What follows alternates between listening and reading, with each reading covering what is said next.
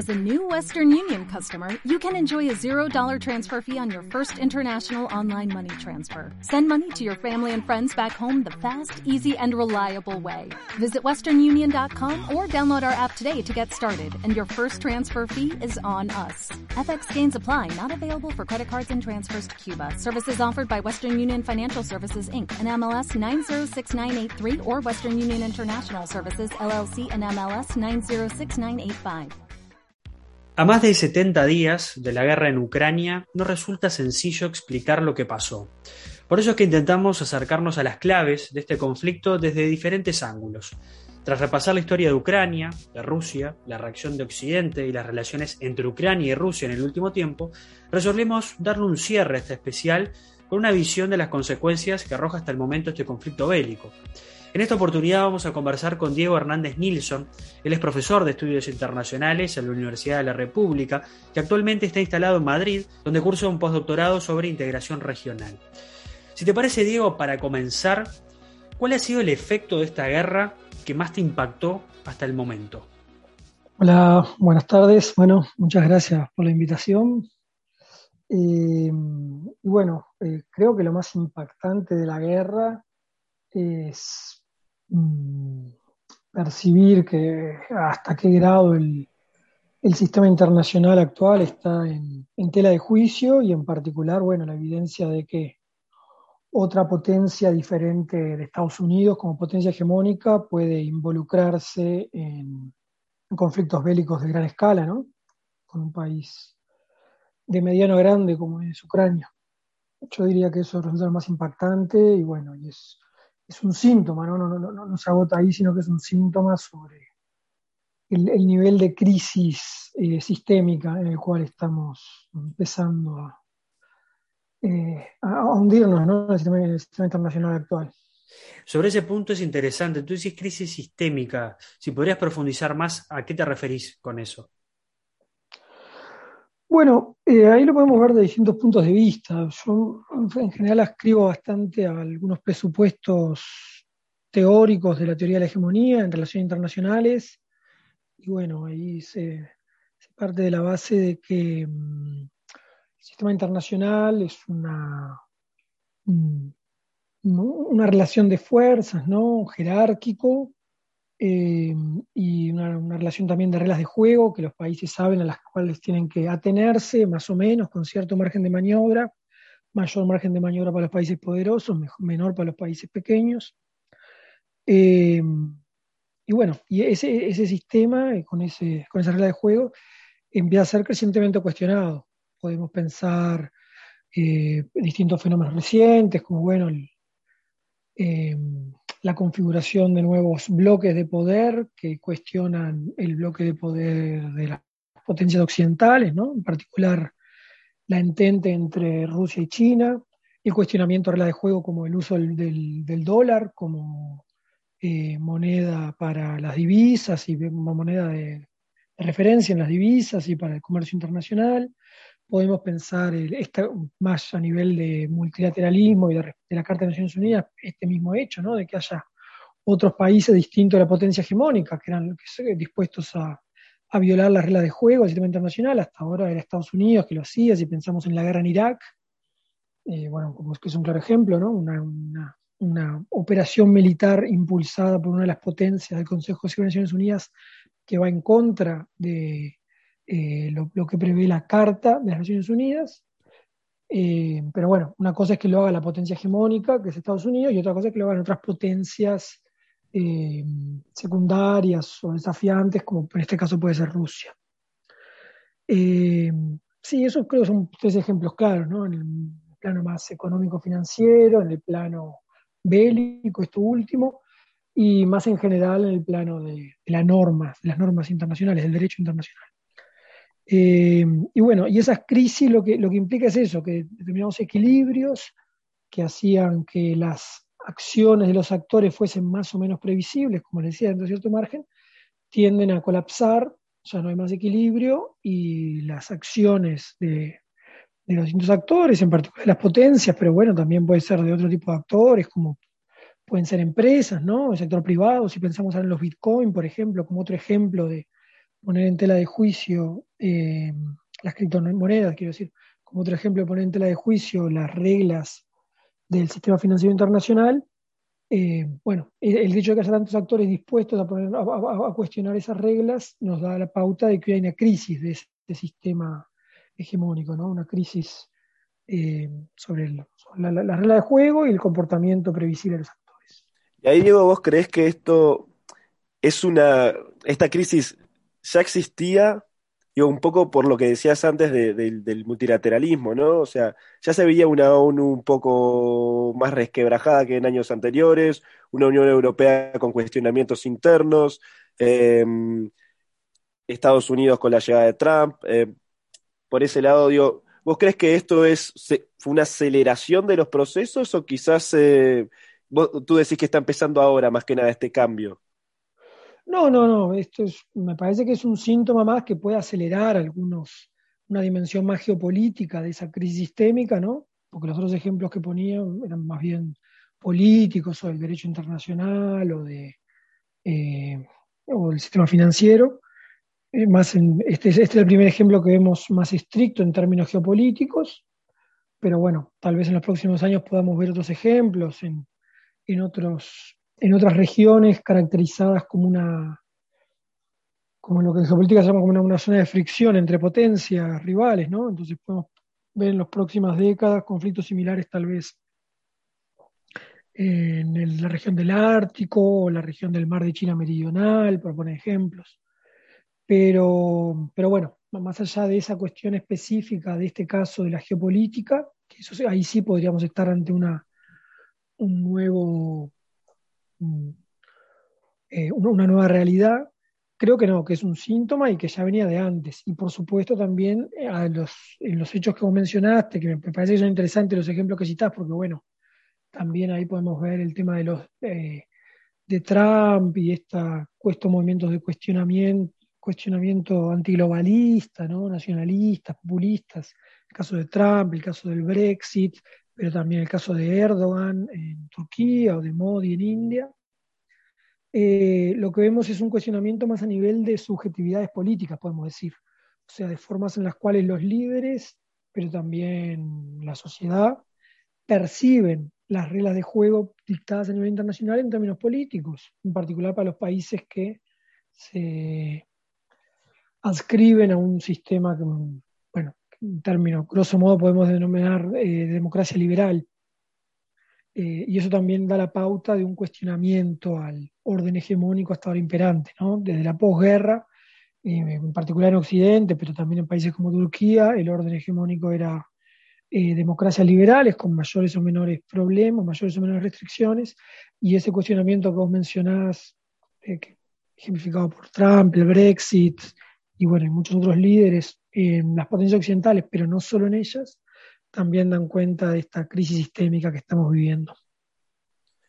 Después, eh, otro tema que se vio fue que varios commodities empezaron a subir meses antes de la guerra, lo que marcaba la, incertidumbre que ya se estaba generando eh, por un conflicto de, esta magnitud, ¿no? ¿Cuál crees que fue el punto que mejor y peor se, se planificó, perdón, en torno a esta guerra?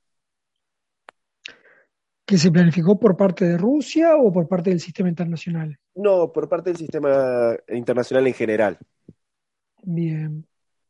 Eh, bueno, en primer lugar hay que decir que hay muchas cuestiones que, se nos escapan y que tal vez vamos a demorar décadas en saber. Eh, a nivel estrictamente, por ejemplo, eh, de, la, de la confrontación bélica, hay elementos que muestran, un, sorpresivo grado de planificación, por ejemplo, en el uso de la intensivo de los sistemas de inteligencia por parte de Estados Unidos y la coordinación con otro país que ni siquiera está integrado a la OTAN, como es Ucrania, ¿no? Creo que es un ejemplo que yo lo destacaría, pero bueno, tal vez eh, va a una cuestión muy específica y que no, no hace directamente a la pregunta. Eh, y después hay, hay, otros elementos de planificación que no, no resulta claro en qué medida están planificados o no, pero que bueno, que los hechos favorecen a algunos actores, ¿no?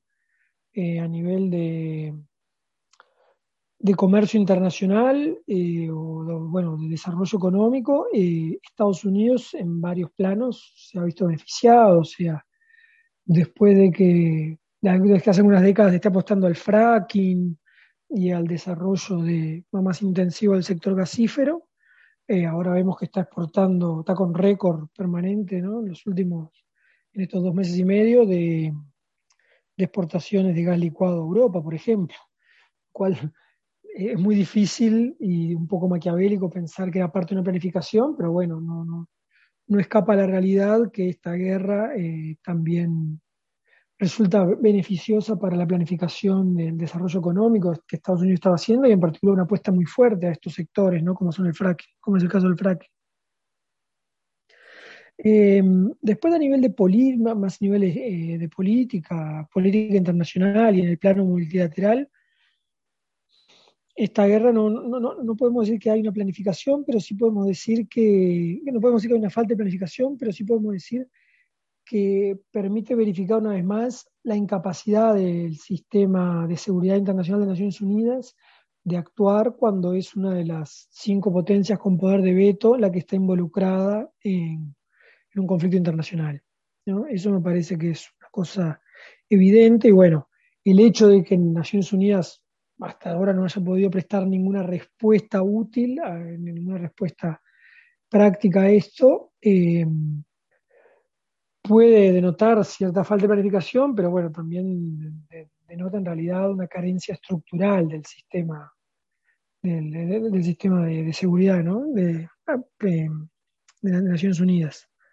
Eh, y después estoy pensando en otros planos de la economía, bueno, todavía por ahora todavía hay, son son amenazas las que desciernen, ¿no? Como el, tema de las hambrunas, las posibles dificultades que ahí se, cruzan en varios planos, ¿no? Entre aumento de los precios de los combustibles, eh, reducción notable de la oferta de fertilizantes, reducción también de la oferta de granos producidos por Rusia y por Ucrania, que también ahí nos puede llegar, eventualmente eso puede llevar a denotar una fuerte falta de planificación en un tema que recordemos, con un tema como la seguridad alimentaria, que recordemos desde, ya desde el año 2007, 2008, si mal no recuerdo, es un tema que debería estar en la agenda internacional y bueno, es un tema que está incluido, por ejemplo, en los Objetivos de Desarrollo del Milenio, los Objetivos de Desarrollo Sustentable de la Agenda 2030. Entonces ahí también podemos ver determinados aspectos en los cuales hubo una falta de planificación. Eh, yo creo que la, mejor planificación tal vez haya sido la estrictamente eh, militar por parte de la respuesta que están dando las potencias occidentales, ¿no? que en otros momentos tuvieron cierta falta de, stocks, ¿no? si recordamos la guerra de Libia, por ejemplo, donde en particular Francia y Reino Unido eh, acusaban cierta, cierta ciertas limitaciones en los stocks de ciertos armamentos y bueno, si ahora vemos la amplia campaña que hay de, donaciones de armas eh, a, Ucrania por parte de las potencias occidentales, tal vez uno ahí, no, no, soy experto en el sector armamentista, pero tal vez uno ahí puede ver una mejor planificación. Y por último, creo que donde eh, más falló la planificación fue, bueno, en la cuestión geoestratégica europea y en particular el liderazgo alemán, esa apuesta fuerte en el sector energético, pero no solo en el sector energético, también en el sector geopolítico, hacia la cooperación con Rusia, que bueno, obviamente están, están viendo las limitaciones, sin, sin entrar por ahora en ver cómo ha sido la evolución y las responsabilidades que le, le caben a cada parte, es evidente que, no, que, bueno, que Europa no había planificado la posibilidad de que una relación con, con Rusia, principalmente considerada en términos de cooperación, pueda escalar en la desconfianza hasta llegar a, este extremo, ¿no? El conflicto directamente bélico.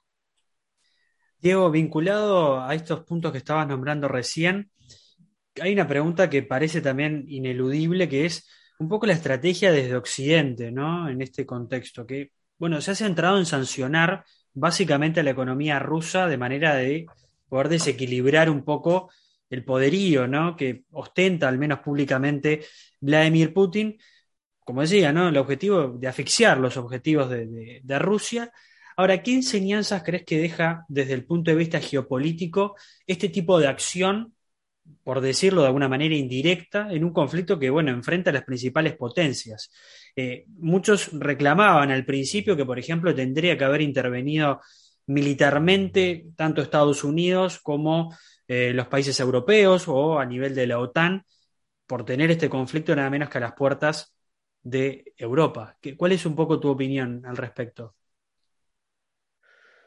Bueno, eh, sobre esto último en particular creo que no, creo que hubiese sido un, desastre. Eh, creo que es un desastre que, Estados Unidos o la OTAN intervengan militarmente en este conflicto, porque, bueno, principalmente por la cuestión que Putin, que Rusia nos recuerda cada periódicamente, ¿no? De que es una potencia nuclear y, bueno, un conflicto entre potencias nucleares creo que, sería dramático, digamos, sin llegar al extremo de pensar en un uso, una guerra nuclear, pero una guerra nuclear total, pero sí el, uso de armas nucleares tácticas, creo que ya de por sí sería un desastre. Creo que ha, primado la prudencia, lo que podría ser, lo, que me genera un poco más de desconfianza desde mi óptica, ¿no? Es em, es la, mención que en algunas ocasiones ha hecho Biden, pero bueno, también ahí se ha planteado que medidas a veces son exabruptos de Biden eh, sobre la necesidad de derrocar a Putin o decir que Putin no puede seguir en el poder de Rusia, porque bueno, en estos términos de conflictos, eh, digamos, lo, lo, que dice una buena parte de la literatura sobre, sobre conflictos bélicos es que lo fundamental es asegurarle al, al rival una salida honrosa. Y esto es mucho más importante si además el rival tiene armas nucleares, ¿no? O sea... Sobre este punto es importante, Diego, eh, si podrías profundizar aún más sobre este punto que marcabas desde, bueno, el análisis, la literatura, ¿no? Esa salida honrosa. Eh, ¿Cuál sería un poco entonces el tratamiento también que entendés que debería ser Occidente, nada menos que con Vladimir Putin? Recordemos que puede seguir por varios años más, ya lo logró de alguna manera certificar con las últimas elecciones, este, y bueno, y se convertiría en un presidente con varias décadas en el poder, ¿no? Sí, sí, sí, sí. Em, bueno, ahí después en otro momento sería, hay que evaluar un poco, o sea, creo que e, e, esto asegurar una salida honrosa a Putin no va en perjuicio de que Occidente o eventualmente algunos actores de Occidente sigan actuando para eh, favorecer proyectar, digamos, un modelo democrático liberal hacia Rusia, considerando eh, el, importante grado de descontento social que hay en Rusia y que es innegable, ¿no? Pero, pero a nivel estrictamente de las negociaciones y las negociaciones en torno al conflicto bélico, sí es importante esto, ¿no? Garantizar una salida honrosa, que no necesariamente lo va a hacer Zelensky, porque bueno, es un actor que tiene no, lo hacer por modus propio Zelensky, porque es un actor que, tiene, que está en un momento de auge de su popularidad y que le está yendo eh, mucho mejor de lo que todos pensaban en, el conflicto bélico. Mm. Entonces, bueno, en las negociaciones más bien está poniendo paños fríos, pero, pero sería bueno que los socios occidentales de Zelensky eh, presionen sí para que aseguren una salida honrosa. Una salida honrosa puede ser, bueno, eh, asegurar o concederle a Rusia una, elementos que estaban en, su objetivo, en sus objetivos estratégicos iniciales, eh, algunos elementos, como bueno, pues también una buena parte del Donbass, que ya, sobre la cual ya tiene un control territorial, para a partir de eso eh, darle la posibilidad a Putin de decir, bueno, firmamos la paz y yo, eso es una victoria pírrica en los hechos, pero es una victoria que puedo mostrarle a mi pueblo obviamente también hay eh, lo que hay que asegurar es eso, que, el rival pueda salir de una forma, eh, justamente eso, que pueda salir de una forma honrosa para el sistema internacional y que pueda salir de una forma honrosa sobre todo para el sistema doméstico en el cual, el cual lidera. Entonces, bueno, ahí podemos pensar el control, asegurar, conceder el control territorial de una serie de regiones que de hecho ya domina Rusia. Eh, podemos pensar aspectos estrictamente simbólicos o discursivos, ¿no? Como esta cuestión, no sé, por decir algo, ahora estoy pensando, pero bueno, eh, sacar al batallón Azov, ¿no? que son los actores más, más claramente identificados con una ideología nazi dentro del aparato de defensa ucraniano, bueno, el batallón Azov como tal deja de formar parte de la Guardia Nacional Ucraniana. Eso es, una cosa simbólica, eventualmente podrá volver con otro nombre, esas personas, pero bueno, o sea, asegurar condiciones para que Putin pueda presentar esto como una victoria o por lo menos como un empate, digamos, en términos futbolísticos, ¿no? Eh, ahora, si miramos este contexto, Diego, eh, ¿crees que pesa más las sanciones económicas de Occidente o eh, de alguna manera el liderazgo del otro lado que puede contrarrestar este movimiento que quieren hacer para justamente, ¿no? De alguna manera diluir esta guerra. Sí, eh, las sanciones económicas, eh, por ahora en, el en, también tampoco soy experta, digamos, dentro de las cuestiones económicas, eh, militares, políticas, el, ámbito político es el que más domino. Pero dicho esto, sí, en, en, general, en el plano internacional, lo que se entiende es que las sanciones económicas por ahora están siendo, digamos, en el plano financiero están siendo Mm, enfrentadas en forma bastante honrosa por el Banco Central ruso.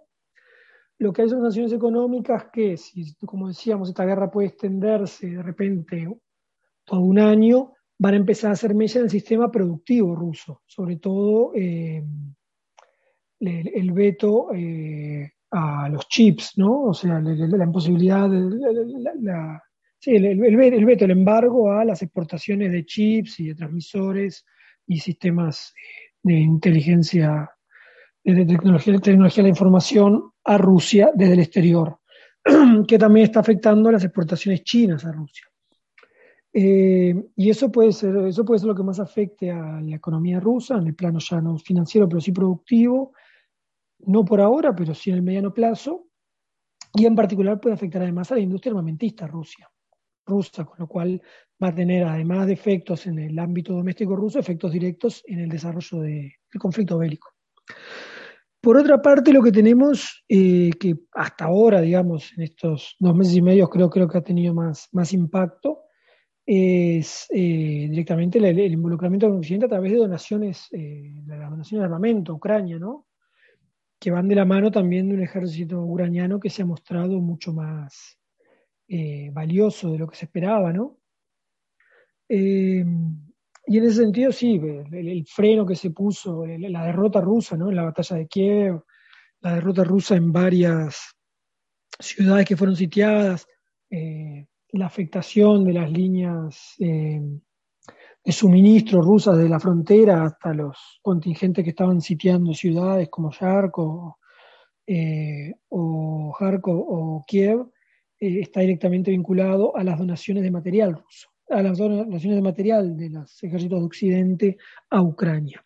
Y eso ha tenido un impacto notable, ¿no? Lo vemos con los sistemas antitanques, lo vemos con, los, con el uso de drones, el hecho de que Rusia no haya tenido un control absoluto del espacio aéreo ucraniano hasta el día de hoy, pero que en ningún momento llegó a, a aparecer una posibilidad realmente factible es en parte gracias a estas donaciones de armamentos. Y bueno, y todo parece seguir, a partir de la conferencia de donantes de la semana anterior, lo que vimos es que todo parece indicar que se va a intensificar aún más esto, eh, estas donaciones de armamentos. Entonces yo creo que en, estos dos meses y medio eso posiblemente ha sido lo que tuvo más impacto del rol de Occidente.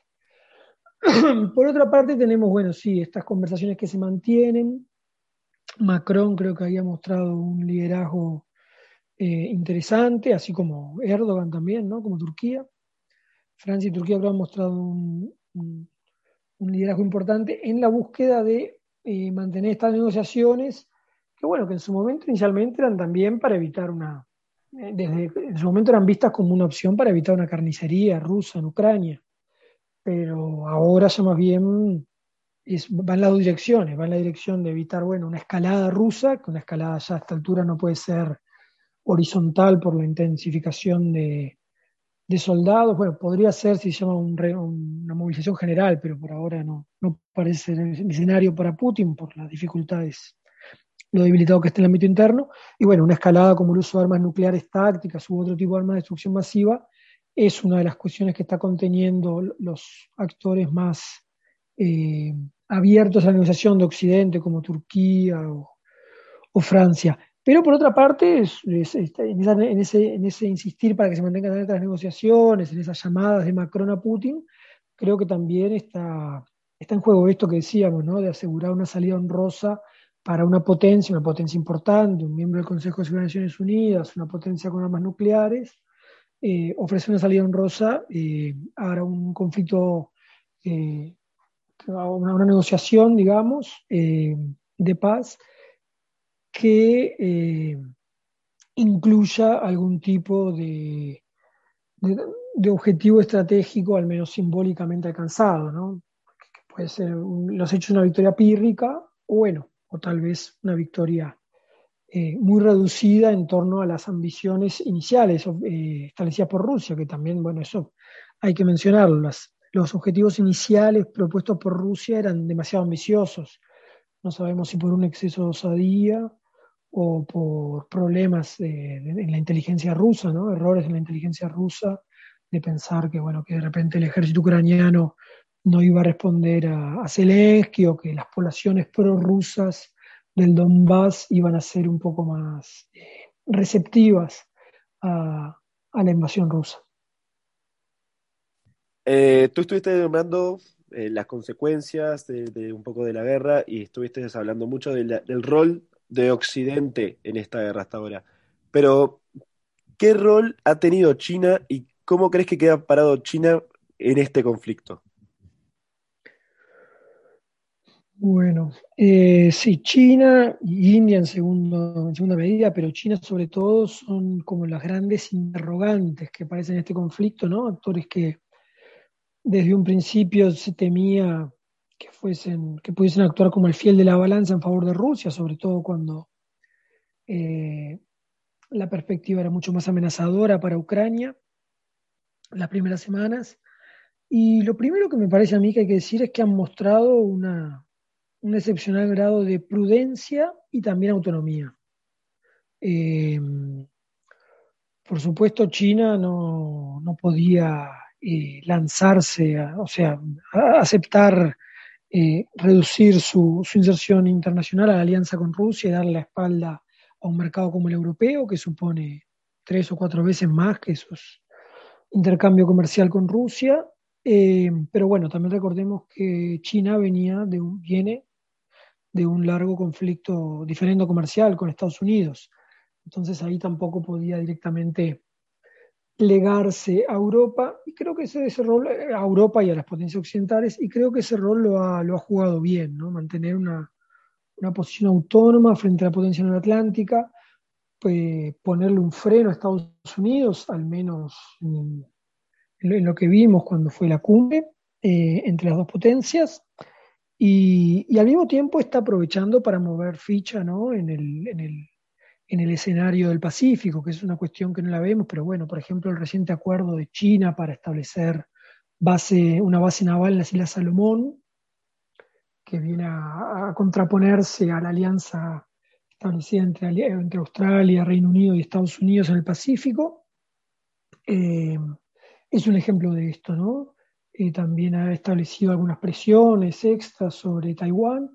Entonces, creo que China ha actuado con, prudencia, con autonomía y también con inteligencia en el plano geopolítico, ¿no? Una vez que eh, el, resto del mundo está mirando en otro escenario, moviendo ficha y avanzando eh, dentro del área del Asia-Pacífico. no sabemos en qué medida está habiendo, puede, puede haber algún tipo de, de sostén extra de, China Rusia en, estricto secretismo. Hubo algunas acusaciones iniciales de Occidente, pero después quedó por eso, no, no, se retomó el tema. Así que si las hubo, tal vez eh, lograron, lograron detenerse a tiempo, o tal vez sea simplemente propaganda de las potencias occidentales. Eh, pero bueno, creo que China tenía un rol importante y un rol importante también en el escenario multilateral. Ahí tanto China como India, ¿no? Creo que están, si vemos, por ejemplo, las votaciones en la Asamblea General de Naciones Unidas, eh, veíamos, por ejemplo, muchos diarios de la prensa occidental, muchos, muchos medios de prensa occidental que, que están bastante activistas en su defensa de Ucrania, no sé, el País de Madrid o eh, la Deutsche Welle, etcétera, además de los medios de Estados Unidos, eh, veíamos que en la evaluación de las votaciones de la Asamblea General hacían énfasis en que, bueno, que la posición de Rusia había perdido por, eh, no me acuerdo, como 75% de votos a favor de la condena a Rusia. Ahora, si esos votos los ponemos, los distribuimos geográficamente y si además los cruzamos por población, vemos que una buena parte de la humanidad, de los gobiernos, de, quienes gobiernan a la humanidad, eh, en términos de población, eh, se se abstuvieron de, posicionarse sobre este tema. Eh, obviamente también en el caso de China hay que tener en cuenta que China no puede defender en el plano de Naciones Unidas y en el plano internacional ningún intento secesionista, porque esto sería, eh, o sea, sería avalar una violación del derecho internacional que está en línea con los esfuerzos de el Tíbet o de Taiwán sobre todo para también separarse de la, China popular.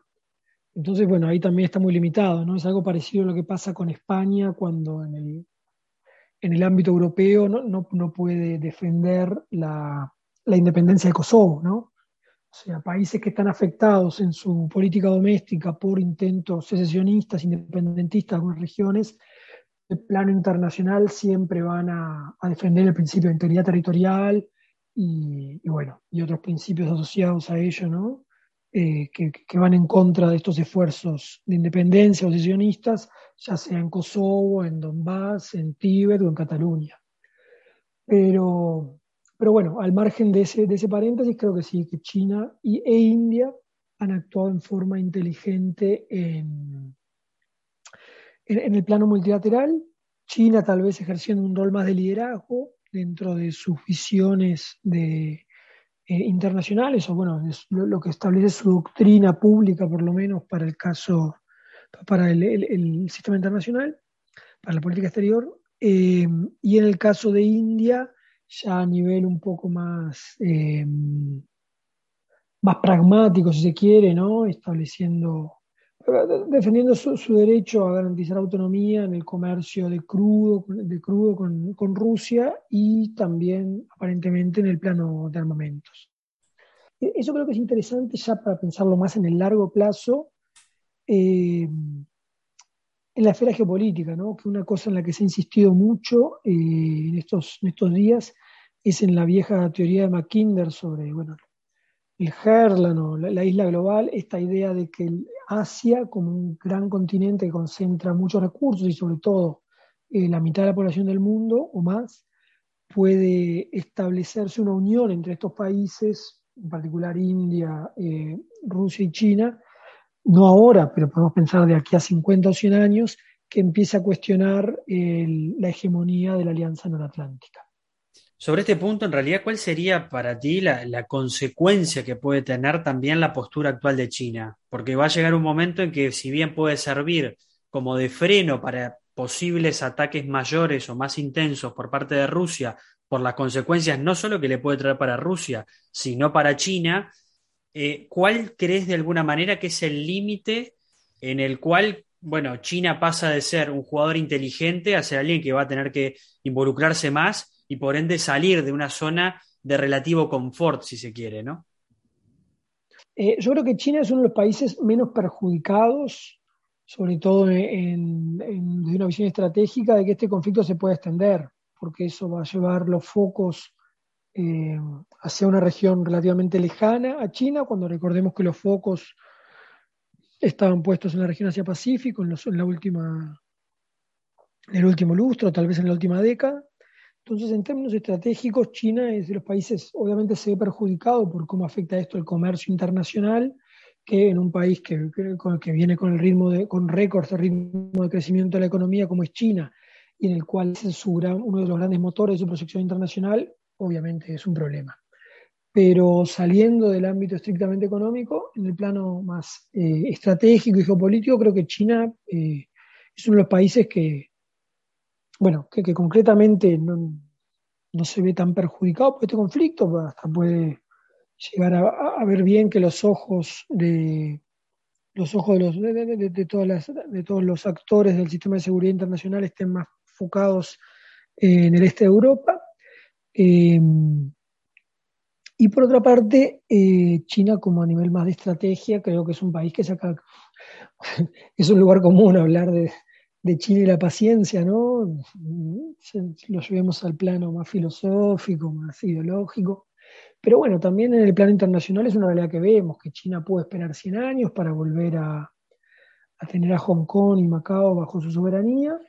Eh, China sigue con la pretensión de, tener a, de recuperar Taiwán bueno, me parece que China es de los países que puede esperar más esto, ¿no? Que, que puede tomarse con más calma que este conflicto tal vez se extienda durante un año más. A diferencia de países que han, se han visto mucho más cuestionados en su estrategia y mucho más, y, bueno, y en los cuales aparecen necesidades mucho más acuciantes como fundamentalmente Alemania, ¿no? Además de las dos potencias en conflicto. Entonces yo creo que, creo que China ahí en ese sentido no, no, no, tiene, no, está, sufriendo las mismas dificultades. También la, la inflación asociada bueno, a este, este conflicto, ¿no? que por ejemplo en Estados Unidos ya estamos viendo que va a tener gran impacto en, las elecciones legislativas, eh, en China tal vez no, afecta tanto como en Estados Unidos este, este, esta cuestión inflacionaria, o en todo caso también por las características del sistema político chino no afectan tan directamente al gobierno del país como si afectan a Estados Unidos. Entonces, eh, mi, idea es que China puede mantenerse en, este, en, esta posición. Creo que no, no es, muy difícil que asuma un compromiso mayor con Rusia y creo que mientras que Rusia no, no derrape, digamos, hacia unas hacia actitudes que, que, pueden ser más cuestionables, como el uso de armas de destrucción masiva, nucleares tácticas, etcétera, eh, no, no, no creo que cambie su postura, no creo que, que, se incline hacia una mayor, eh, hacia una condena, hacia una condena concretamente de Rusia, así como lo ha hecho hasta ahora. Acá digo, creo que, como para ir encarando ya para hacia la parte final, creo que hay una pregunta que es un poco ineludible. Creo que todos nos hemos, preguntado esto, si después de la pandemia, cómo iba a ser el mundo y, y un poco eh, si podría volver a existir un tipo de conflicto como el que estamos viendo, ¿no? Eh, hemos visto que, digo, después de décadas de impulsar organismos multilaterales, tras este objetivo, principalmente la paz, hoy llegamos a esto. ¿Qué papel estimas que va a tomar, van a tomar en sí los organismos como las Naciones Unidas o otros organismos internacionales tras este conflicto?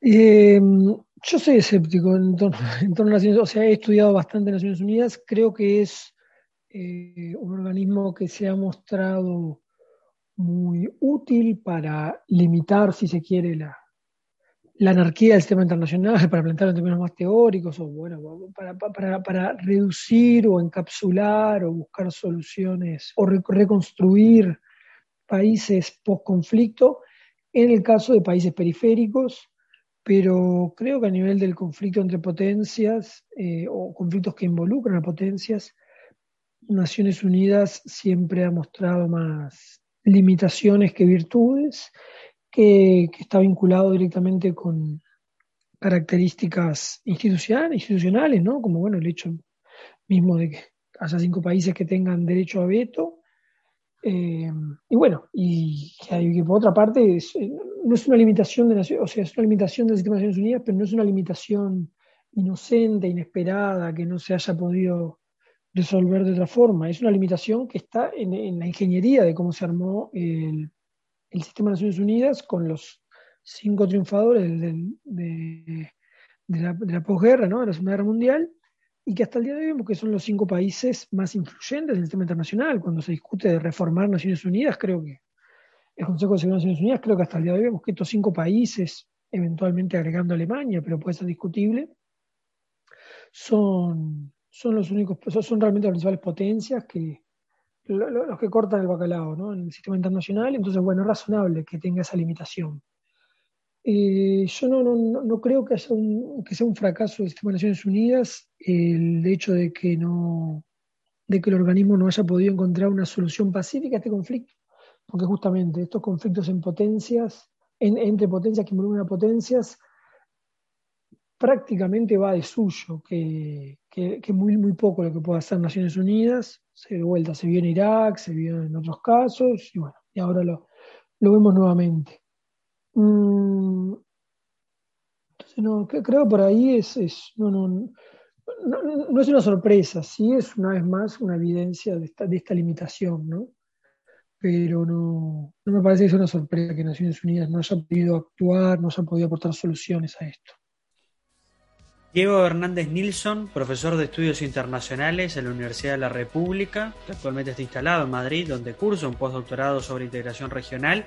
Muchas gracias por estar con nosotros en lo que es el cierre de este especial sobre la guerra de Ucrania. Es el quinto episodio, nosotros vamos a seguir obviamente estando con ustedes, acompañándolos con otros temas también de carácter internacional.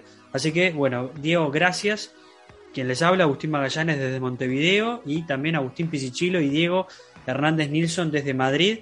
Gracias por estar con nosotros y ya saben, nos reencontramos en una semana para seguir compartiendo más de cuál es el plan podcast que recuerden también está en YouTube.